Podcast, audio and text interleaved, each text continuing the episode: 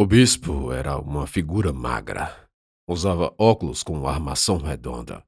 Vestia-se apenas com uma blusa de botão e uma calça social. Me olhava do birô. Um rosto oval, de pele branca e lisa, e alguém muito jovem por sinal. Estávamos eu e ele em seu gabinete. O local era simples.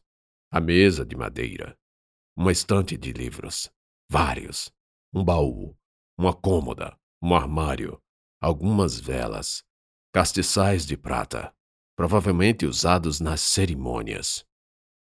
Por janelas estreitas e altas, a luz da tarde invadia e nos aquecia, fazendo cintilar as pequenas partículas de poeira que dava ao ar um cheiro envelhecido.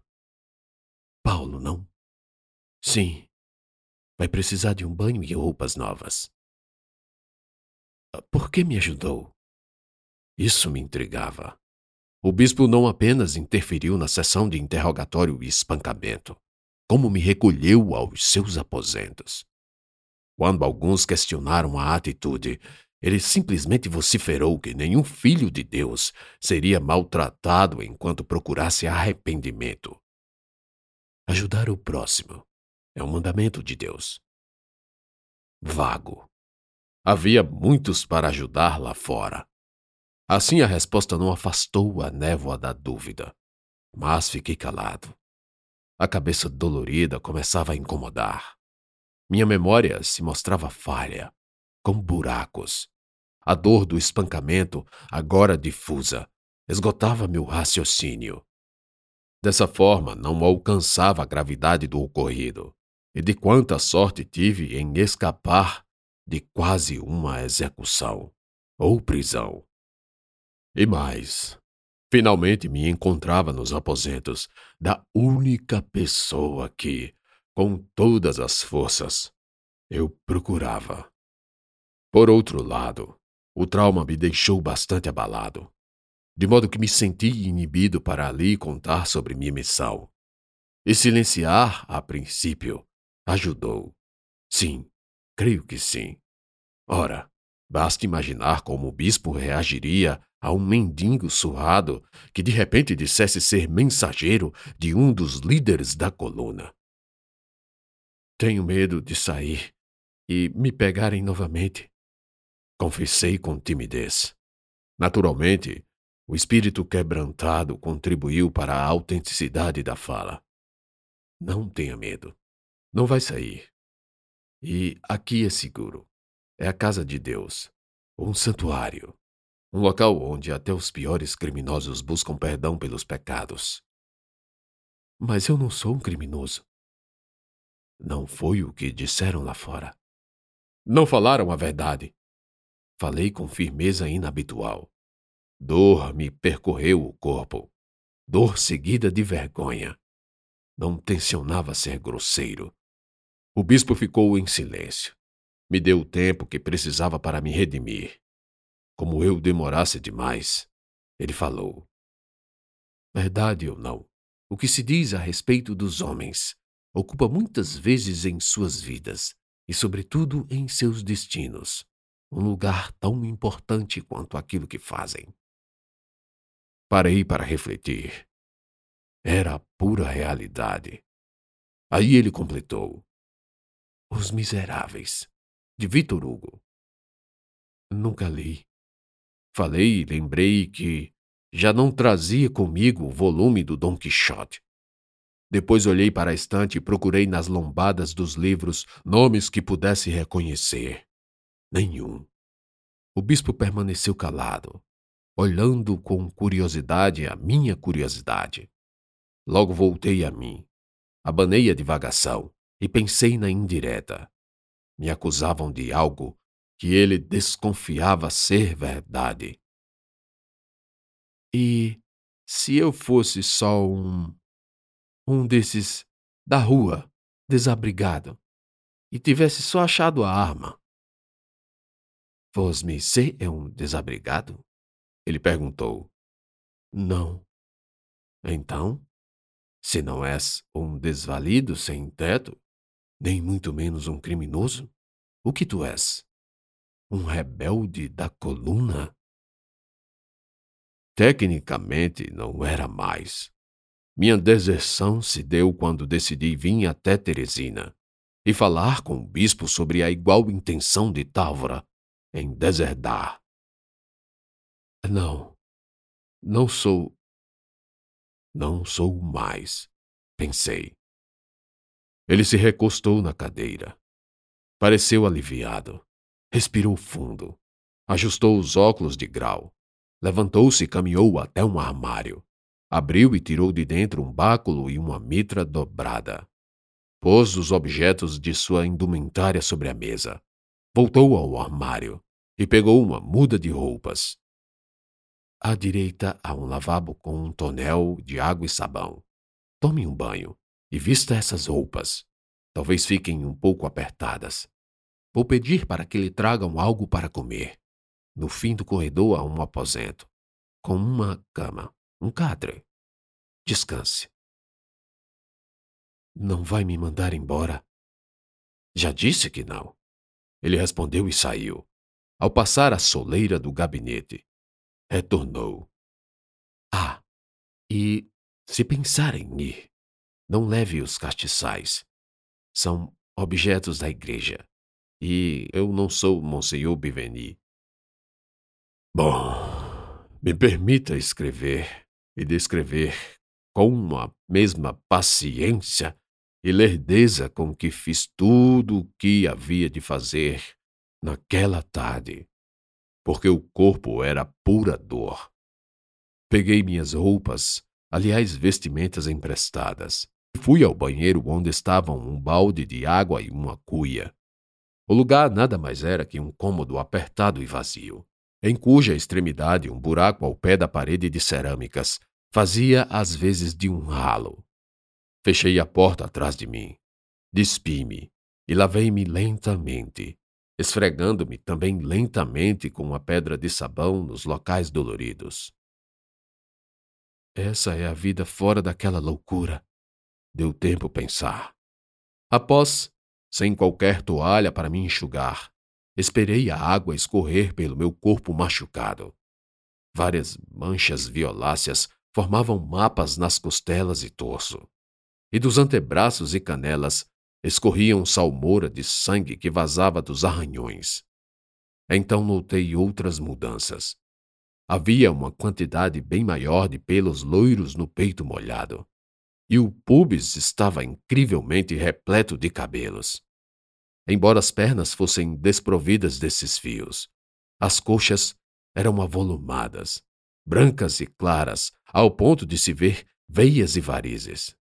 Achei muito interessante aquele aspecto másculo, com músculos que se sobressaíam ao menor esforço de contração. Meus braços, à semelhança, também começavam a engrossar. Talvez se eu começar a me alimentar melhor, Vou ficar forte. Pensei.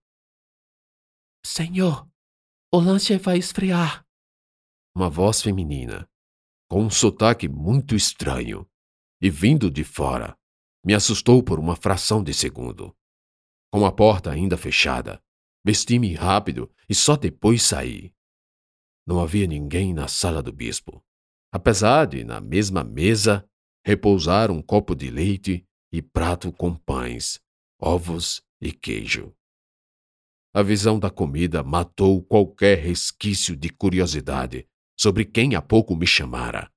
Avançando sobre o lanche, comi com ferocidade, quase sem mastigar, e tudo isso em pé, a despeito da cadeira vazia ao lado. Em dado instante, me engasguei, socorrendo-me do copo de leite. Foi pior. O líquido subiu pela cavidade interna das narinas, lacrimando os olhos, queimando tudo. Dentro em pouco eu era só tosse e espasmos torácicos. A agonia cedeu espaço, infelizmente, à falta de ar. E quando percebi, estava morrendo. Precisava sair em busca de ajuda. Ao virar-me para a saída do gabinete, dei de cara com uma moça, loira e com olhos azuis arregalados, tão assustada quanto eu. Ela apertou um crucifixo que pendia sob o busto e falou algo que não entendi. Arrodeou para minhas costas e, ágil como uma onça, me agarrou pela cintura, para só então me dar um arroxo que quase quebrou algumas costelas. Um bolo de pão e queijo voou pela minha boca entreaberta, caindo e se espalhando no chão. Obrigado, falei depois de alguns segundos recuperando o fôlego. É, essa foi quase, vice. Mas estou melhor. Sei Dank. Você não deveria comer assim tão depressa. Você? Não, você. Ela apontou para mim. Vestia uma túnica, quase um hábito, que lhe cobria toda. Vi apenas as mãos, o rosto e o pescoço, bem como o naco do cabelo loiro, que, pelo entrevero de ter que me salvar, soltou-se da presilha atrás da cabeça coberta.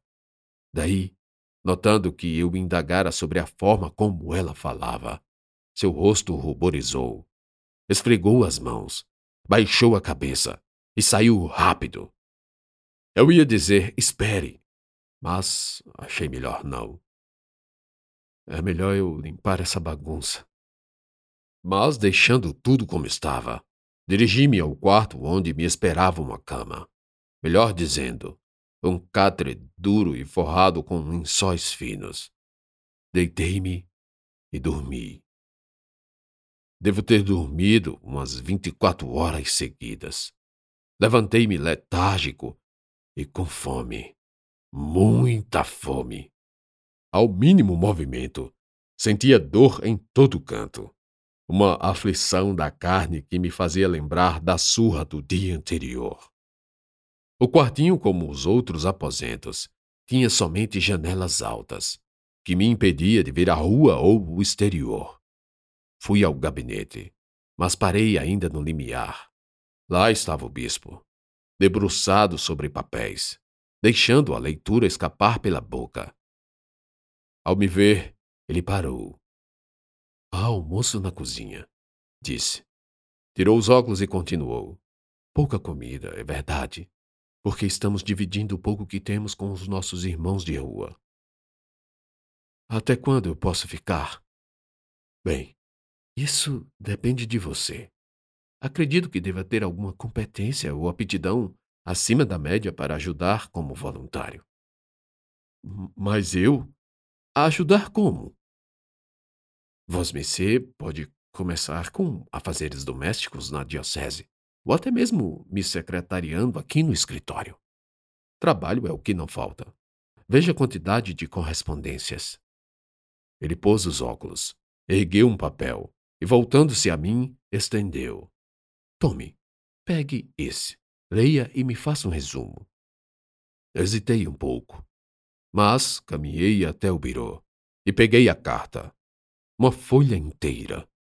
Balancei os olhos por cima das letras, enquanto minha visão periférica captava o olhar astuto do bispo. São, na maioria, cartas de outras dioceses ou da Nunciatura Apostólica. Elas são recheadas de mesuras e afagos. Às vezes gastam papéis e tinta para dizer uma simplicidade e por isso me daria uma grande contribuição reduzir ao essencial. Eu posso? Não é proibido? És batizado? Acho que sim. Respondi e, no mesmo instante, lembrei de Padre Honório. Talvez meu batismo, ainda pequeno, tenha sido realizado por ele.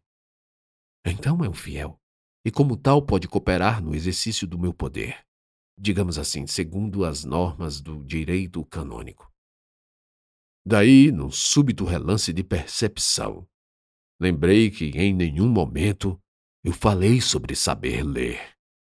Ainda assim, ele me tratava como alguém educado, e mais além, como quem possuía atributos para ler correspondências oficiais.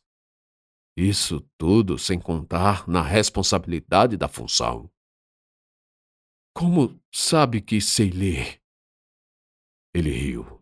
Levantou-se. Está quase na hora da confissão. muitos pecadores em busca de redenção. Tempos turbulentos trazem essas necessidades. Seria tão bom que também lembrássemos de Deus nos momentos de abonança. Infelizmente. Enquanto saía, ia dizendo para que eu me alimentasse primeiro e depois resumisse a carta. Depois que me alimentei, voltei para o gabinete para resumir as correspondências. Não era simples, e tive dificuldade tanto pelo estilo da escrita, quanto pelo pensamento vago na moça loira de olhos azuis. Depois de passada a agonia, queria agradecer e me desculpar por ter parecido jocoso com o modo de falar. Você, pensei e sorri sozinho.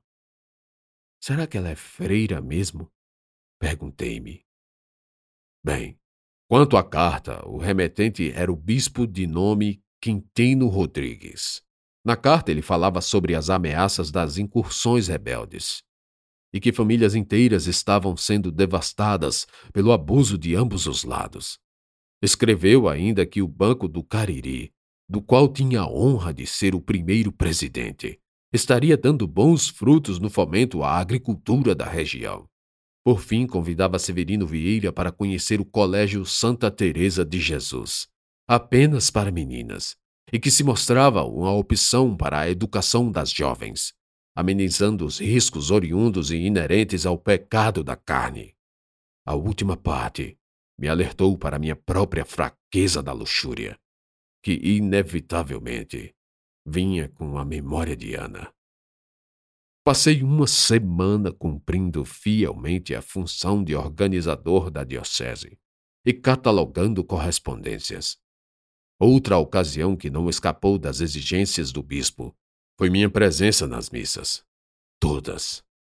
Era um tédio, embora me trouxesse a nostalgia de lembrar do padre Honório. Mesmo assim, aquela sessão de ginástica e sobe, desce, ajoelha, se cruza, sobe, desce, ajoelha. Ah. Finalmente, quando não estava no gabinete, ouvindo o bispo ler seus esboços a meia voz, ou ouvindo o sermão, ajudava na produção e distribuição de sopa para os desabrigados, cada vez em maior quantidade. Havia dias que as notícias eram sempre piores e aterradoras. Os rebeldes vinham destruindo tudo e logo chegariam a Teresina. Vez ou outra eu recordava da razão pela qual estava ali, e que talvez Távora estivesse me esperando. Sentia culpa, mas logo a afastava, cobrindo com inúmeras justificativas que iam de não vai dar certo. Ah, ele talvez nem esteja vivo mais. Contudo, não me via covarde. Eu estava trabalhando me ocupando. Não era minha obrigação salvar Távora, Ana ou ajudar Baro a achar o pai, ou qualquer coisa do tipo. Enfim, já nem pensava muito neles, e já estava decidido. Fincaria morada ali. Abandonaria o que ficou para trás com a coluna. E quando tudo passasse, eu mesmo daria um rumo à minha vida. Um emprego decente, uma esposa, filhos. Ora sim, casar. Por que não? A moça loira talvez nem fosse freira. E só se vestisse daquela forma por respeito à casa de Deus. Isso era bom. Demonstrava o quão sortudo poderia ser seu eventual marido.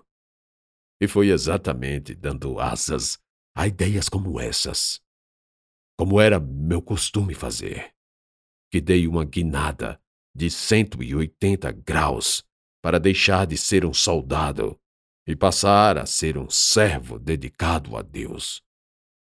Só não contava com um detalhe: o contrato com outro eu, o contrato com o pactário.